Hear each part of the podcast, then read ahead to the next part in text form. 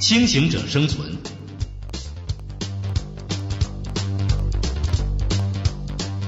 企业家档案：刘汉元，四川眉山人，早年毕业于四川大学，获硕士学位。一九八三年，刘汉元十七岁，他以父母卖猪的五百元钱创业起家，并逐渐成为中国最大的鱼饲料生产商。经此不到二十年，即晋升于首富排行榜，其经历足够传奇。一九八六年。他利用五年来养鱼和手工生产鱼饲料积累的资金，在家乡眉山县永寿镇建起西南地区第一家集约化鱼饲料工厂，取名颗粒。颗粒投产当年，市场上就出现供不应求的旺销景象，远近养鱼户蜂拥而至，竟至镇上常常车水马龙，堵塞交通。还有人为了买到饲料，竟然在工厂门口排了七天七夜的队。一九九五年。通威被国家工商局评为中国五百家最大私营企业第二位。二零零零年，集团的销售额达六十一亿元人民币，并被国家经贸委列为全国三百户重点联系非公有制企业。二零零一年，刘汉元以二十六点五亿元人民币的财富，从福布斯二零零零年度中国首富排行榜的第二十一位，升至二零零一年的第十一位。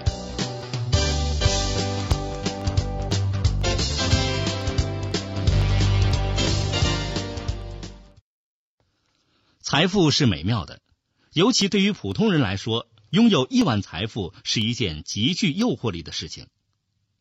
但是古人曾经说过：“财富至于人，生不带来，死不带走。”作为人生追求、事业梦想，所谓的财富也不过是努力之后的副产品而已。我们这些企业领导者经常也在沟通。很多人晚上想不通，冷静的想，这样辛辛苦苦的干活究竟为什么？早上起来一到工作场地，还是拼命的去干。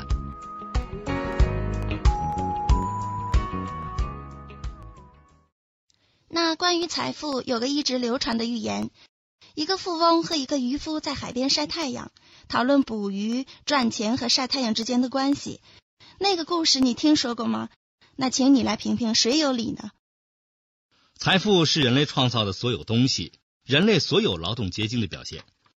不论它是以物质形式存在，还是以货币化、证券化的形式存在，事实上都是劳动的结晶和成果的表现。从这个角度来讲，人类追求财富、财富的聚集和它的有效的发展，应该是一个永无止境的一个方向。我们提倡大家的进取心，更多的是指不要小富即安。要追求一个人、一个团体、一个企业、一个社会所能够实现的目标的最大化。从这个意义上说呢，渔夫的故事可能是个不太好的例子。不过每个人干要有个干的样子，然后追求生活的更加美好，适度的享受也要享受的像个样子。这确实是我们每一个人都要面临和回答的问题。惰性不少人都具备。这样，社会常常要营造一种机制来克服大家的这种惰性。市场竞争迫使你不进则退，甚至跑慢了你就退，跑快了你才能维持。就是你有去晒太阳的想法，也要被现代社会的体制、机制和竞争压力强行突破。否则的话，我们百分之九十九的人，或许包括我，都希望更轻松一点、更安稳一点、更舒服一点。那当你用五百元开始创业的时候，给自己定下的目标是什么呢？不会是为了挣钱去海边晒太阳吧？当时四川吃鱼很困难，客观上呢有市场的需要，更主要的原因呢是日本和德国所从事的集约化养鱼。我很好奇，为什么他们能达到那么高的产量，能提供那么多的产品？好奇心加上市场的需要，我开始技术方面的研究。从什么时候开始，别人用“富豪”这个词语来定义你呢？那个阶段，你大概有多少钱呢？嗯，对这个词语一直没有太多感受，而且我也不喜欢用这个词，所以那个阶段我没有明确的感觉。但是或许不太喜欢这个词也是没有道理的。但钱多少对生活产生影响的直接感受，每个人都是有的。在这方面，你有没有过几个阶段性的改变呢？我在读书的时候，一九七八年，每个月十二元钱的助学金，差不多是一个月吃一次肉，隔一天吃玉米，隔一天吃红薯。所以那个时候，钱的概念就是，我现在一个月吃一次肉，能不能在我想吃肉的时候，半个月吃一次？到一定的时候，你就觉得每一个时期有不同追求的目标，也有相应的对钱的看法。到后来，在很多情况下，它就不再是一个数量的概念，而仅仅是更有意义，或者说再多一点意义的问题。对于钱具体是多少，在某种意义上，更多是企业追求的目标，或者大家说的那种企业家的精神，以及他所追求的企业价值的最大化。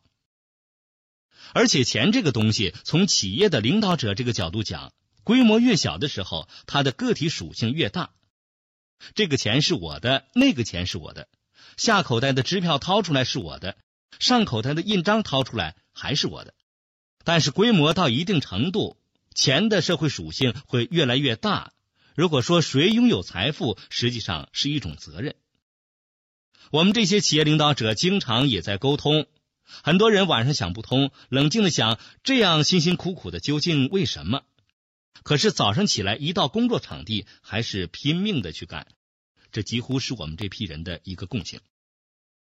那这次福布斯排名关于通威的报道里有个细节非常让人好奇，说你和调查员胡润吃了一顿饭，你的排名就上升了十位。你和他说了什么呢？这么见效吗？哼首先呢，用这种方式去描述不是很好。去年的整个排名过程中啊，我们一次也没有见过面。今年我出国之前，在上海，他请我们吃了个便饭，而直接谈这个话题很少。他认为在这里发生了这么大的，而且是那么快的变化。他作为一个调查人员，他有愿望参与进去，去弄清楚中国发生的事情。这是吃饭过程中他给我留下的大概印象。至于钱有多少，要排多少名，可以说整个过程中一句话都没有谈到。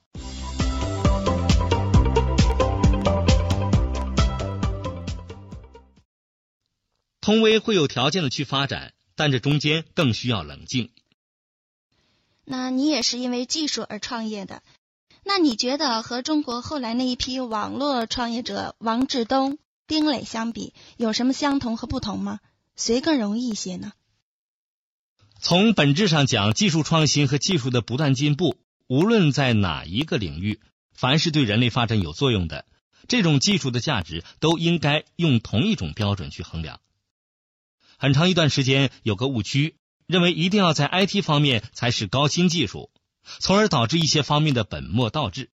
比如传统经济，曾经人们认为它是明日黄花，就要没落。现在回过头来，昨天的我们多么的愚昧。这是美国人正在反思的问题。为什么相信互联网一拉起来，全世界就在它的垄断之下呢？传统经济短兵相接，国际化。都还要万吨巨轮运过去，他那个东西线连线，国家对国家，在几十毫秒、几十纳秒之间就可以连在一起。你为什么不相信？没想到他的竞争将是更加残忍呢？所以，在这个意义上来讲，过去过大的泡沫对新经济过高的评估，实际上是现在社会发展经济生活当中的一个 XXX 这个词，我在想不好说。因为要伤害一大批人。前几天在上海 APEC 工商峰会上，我和张朝阳聊天时还说，很多人都在想，我们辛辛苦苦干了十年、二十年，你不过就干了三年，就跨越了我们二十年。他说：“你别笑话我了。”我说：“不是笑话，我们真的有的时候带一种感觉不公平的复杂心理，在看待这些网络英雄。”那是不是因为这种复杂心理，你现在也开始涉足 IT 业了呢？没有，我是以一种冷静的心态去看，因为信息技术确实可以给传统经济插上一双新的翅膀，注入新的活力。它可以使原来的运行效率更高，信息共享方式更有效。它是传统经济的一个延续和发展，而不是取而代之的关系。在这种意义上，我不拒绝。现在市场本身有这个机会，集团在信息化上也有一定的基础，所以通威未来发展的一个方向是 IT。这也就意味着通威将开始多元化发展吗？站在企业内部来讲，多元化和站在社会的宣传媒体上来讲，多元化是两个概念。前者是越实越好，后者是越虚越好。雷达我在造，飞机我在做，地球我在生产，月亮我在复制。站在企业的角度，我认为企业很多的经验和教训证明，一个企业只有把自己擅长的东西做好，并且在行业里面，哪怕你在某个区域做到最好。而且不断有更好的东西推出，领导这个行业的最好，你才是真正能够在现代社会、现代全球化、国际化背景下生存的企业。通用之所以能够在十年左右的时间发生根本性的革命，就是韦尔奇上来以后砍掉所有在相关行业居第二以后的企业，原则上只保留第一和很有希望成为第一的产业。在当今世界。现在还去追求小而全，对企业来讲这是不利的，对企业家来讲则是可悲的。通威会有条件去发展，但这中间更需要冷静。那你说过，国营是等死的，民营是干死的，这就存在一个规避风险的问题。当然，通威没有死，并且越干越好。那你能谈谈你在这方面的经验吗？一个问题，一个事情，哪怕没有人做过的事情。只要你真正把脑袋里面武装起来，把它考虑透彻、弄清楚、弄明白，再去实施，你可以不会或者很少失败。这句话你去推敲非常有意思。只要你真正全力投入进去了，可以没有失败。客观一点，可以很少失败。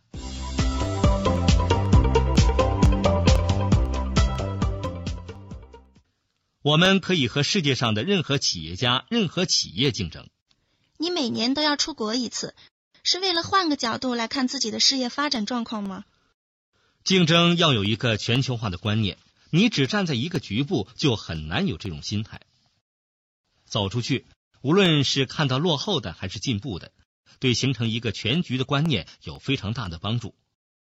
另外，中国的文化背景博大精深，几千年文化沉淀了很多好东西，但是其中也有很多糟粕。在这种情况下，如何扬气，如何参合外来的文化，对企业的发展、企业形成真正有效的文化氛围、管理的理念都是非常重要的。这样经常的出国，和其他国家企业领导接触的机会也就非常的多了。那你能不能客观的评价一下，你和他们相比又怎么样呢？这很难说，不是很难评价，而是我们用什么样的文化背景方式去评价。用中国人谦虚是美德的背景文化，要说我们还有很多差距，我们还有很多需要去补充、去完善的，然后等等。而假如用美国人的文化背景方式来讲，我们可以非常自信的说，我们可以和世界上的任何企业家、任何企业竞争，在任何一个我们参与的领域，我们可以说绝不落后。你愿意要哪种，你自己去取。我注意到你既是董事长又是 CEO，是绝大部分中国民营企业的经营模式。那你有没有考虑过请职业经理人来帮助你管理呢？而你可以用更多的精力去发展。应该说在考虑，而且我们在外引内培，希望这一天早日到来。事实上，总裁的很多职务范围内的工作，我这里已经相当一部分由副总裁和相关部门的负责人在分担。但这个职务绝不只是个形式，也不能简单的割离开来就能用，需要整个队伍的成长，需要社会环境的营造。操之过急是错误，永远不做更是错误。那一旦做某件事情，很多人都要习惯这样告诉自己：谋事在人，成事在天。你有这个习惯吗？在通威的文化里面，是坚决反对这种说法和行为的。凡是人能够做好，而且应该做好的，任何人做不好就是失败，就是无功，就是有过，没有任何责任可免。武断的讲，在公司内部只看你的结果，过程仅供参考，没有结果就是无效劳动。所以有时候我也让大家感觉到很残忍。但市场不相信眼泪，竞争也不相信眼泪。企业不能形成个人或团体用一百个借口和理由开脱自己失败责任的氛围。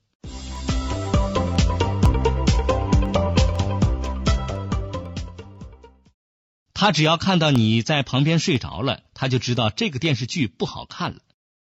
通威做了非常多的公益事业，你个人被授予了中国慈善家的荣誉称号，是钱多了自然就会做慈善事业呢，还是有某种信仰？